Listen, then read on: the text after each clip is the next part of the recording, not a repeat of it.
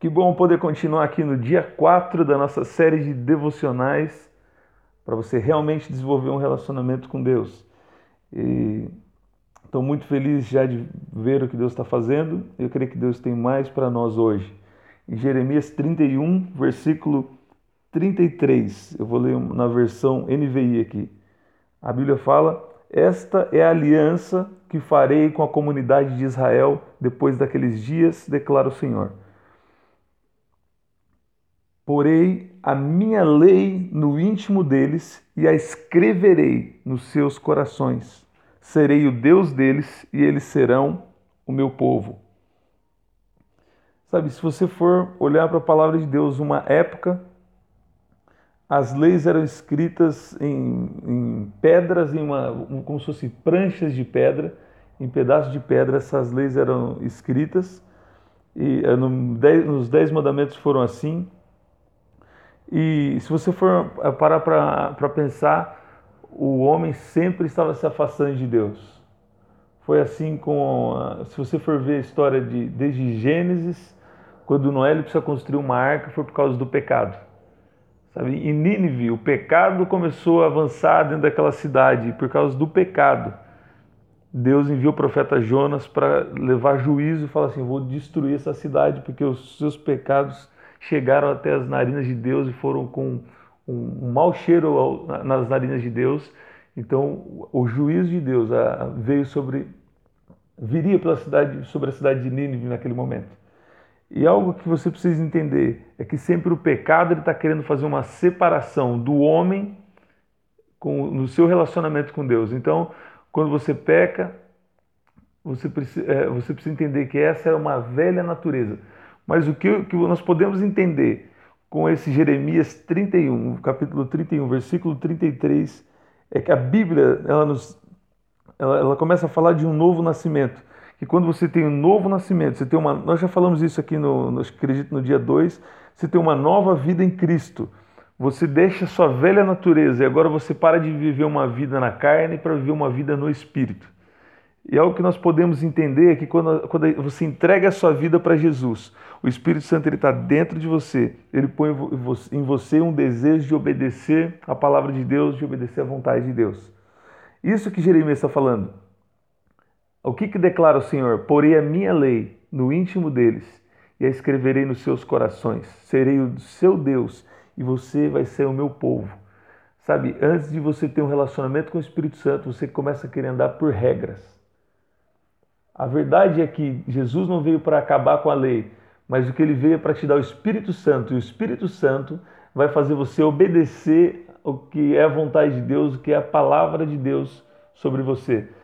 Muitas vezes a gente quer andar por regras e a gente entra pela religião. O caminho da religião não é o caminho para você andar na vontade de Deus, porque você vai querer, pela tua própria força, querer é, andar na vontade de Deus.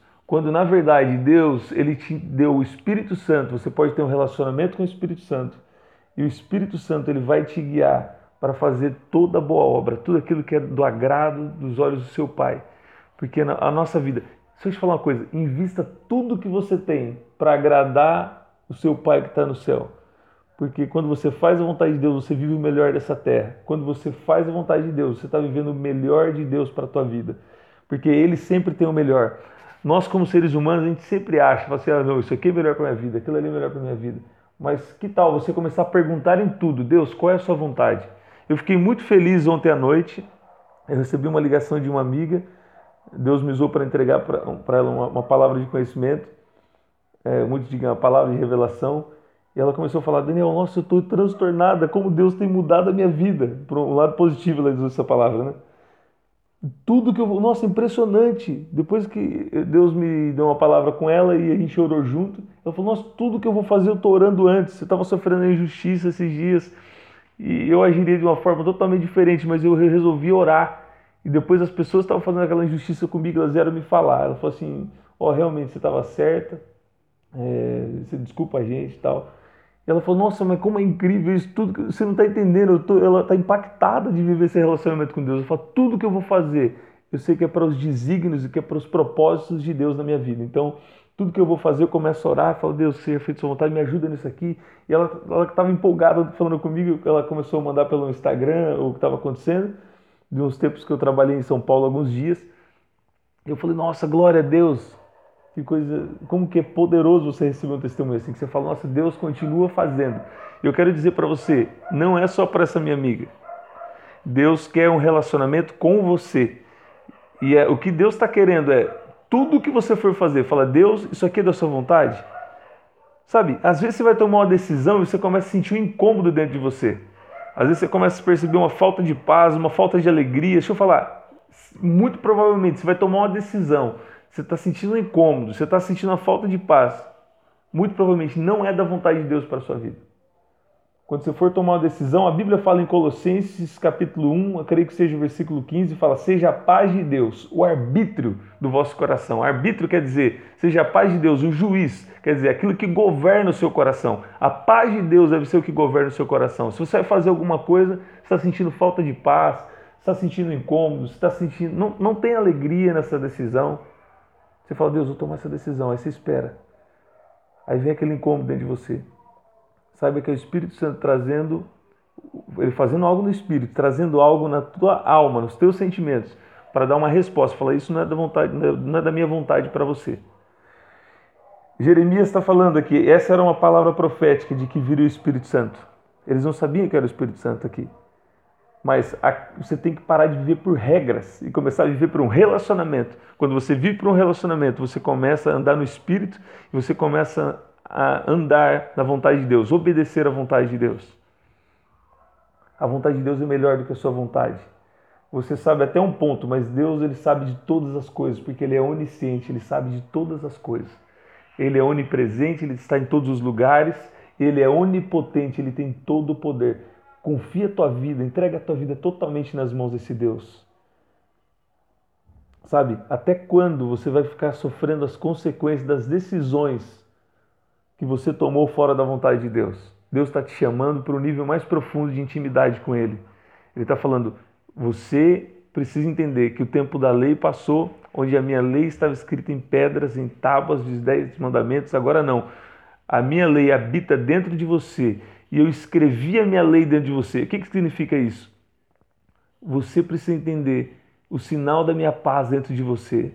Quando você tem paz para tomar decisão dentro de uma situação, significa que Ele está com você. Você tem alegria, Ele está com você.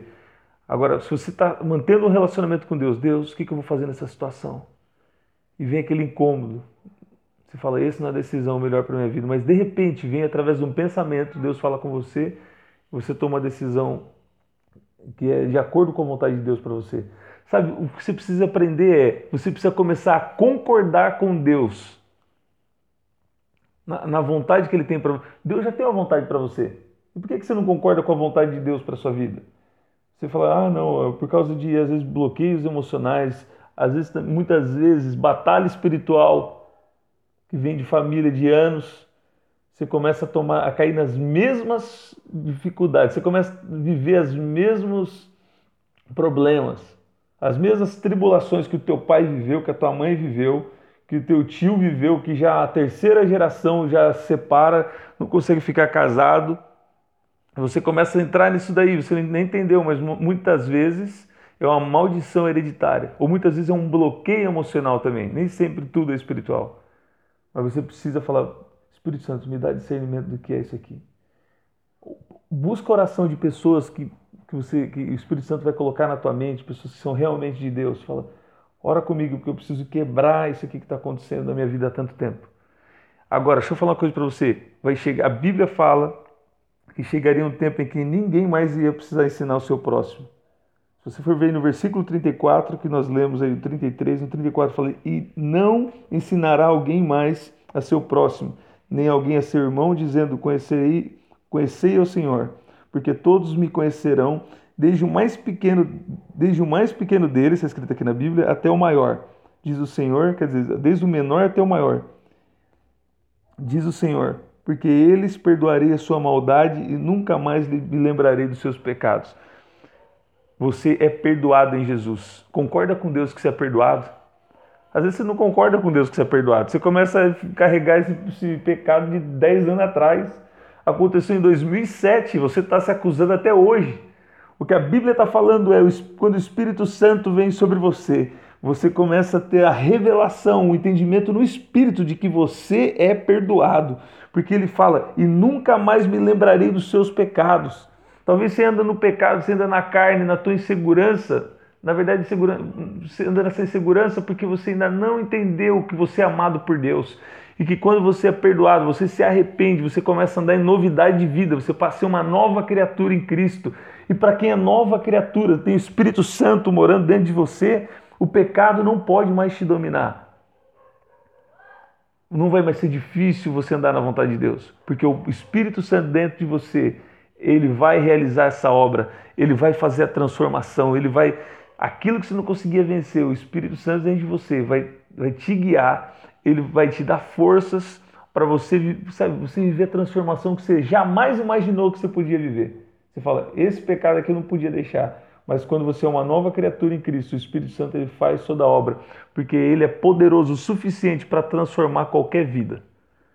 Talvez você fale, nossa, a vida daquela pessoa lá, a vida, aquilo ali nunca poderia ser transformado por Deus. Fala, não importa se é prostituta, não importa se é drogado, se é, é não importa o que, que, que, que foi do seu passado, não importa o que, que você é agora, mas eu quero dizer, quando você abre o teu coração, você fala, Espírito Santo, faz essa oração aí agora. Fala, Espírito Santo, eu te convido.